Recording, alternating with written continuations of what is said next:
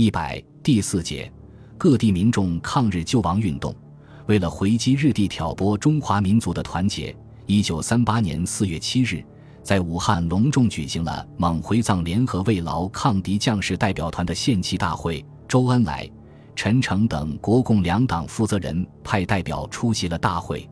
大会主席藏族代表格桑泽仁说。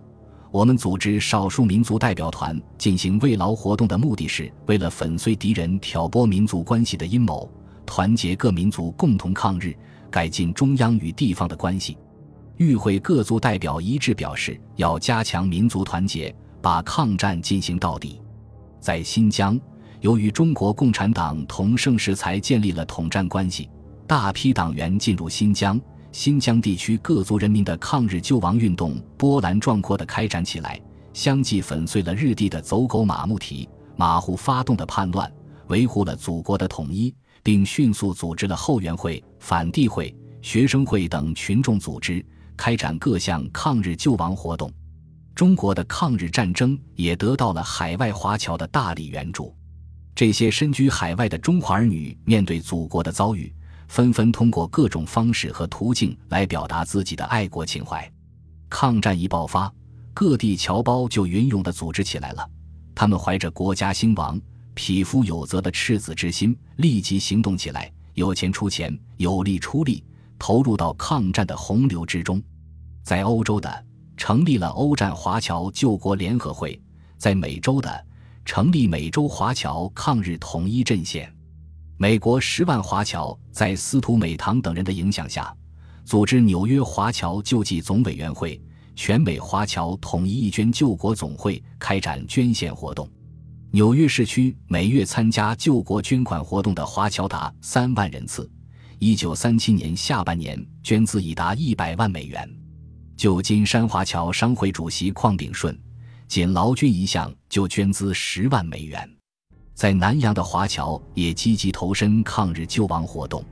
一九三七年八月十四日，南洋地区统一的华侨救亡团体——马来亚新加坡华侨筹赈祖国伤兵难民大会委员会在新加坡成立，陈嘉庚被推为主席。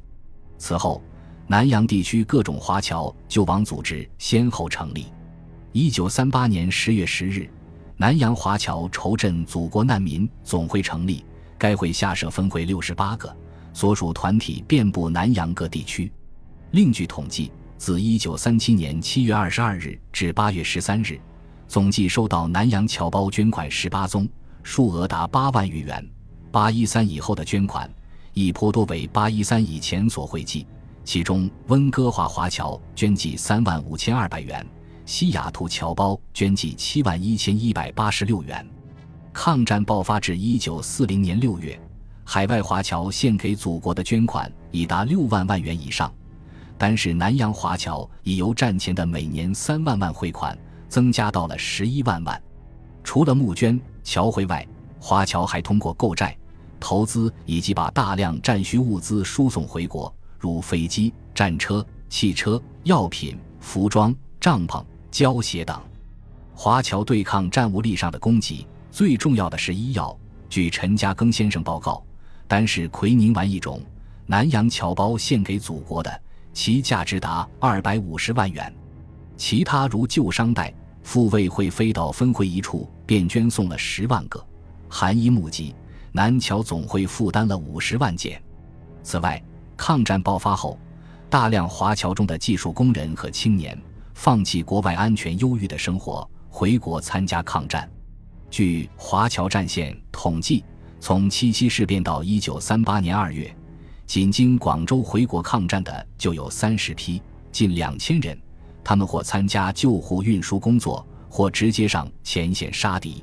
此外，抗战开始后，海外华侨，尤其是南洋华侨，掀起了抵制日货运动，侨商不卖日货，侨民不买日货。各地抗日救国团体制定具体办法，认真执行。一九三七年，日本对东南亚贸易总额为七点六亿元，一九三八年降至四点六六六亿元，由历年的贸易出超变成入超。华侨的罢工和禁运禁载运动也有效地削弱了日本侵华的军事实力。海外华侨全力支持和直接参加祖国的抗战事业，为夺取抗日战争的胜利做出了巨大贡献。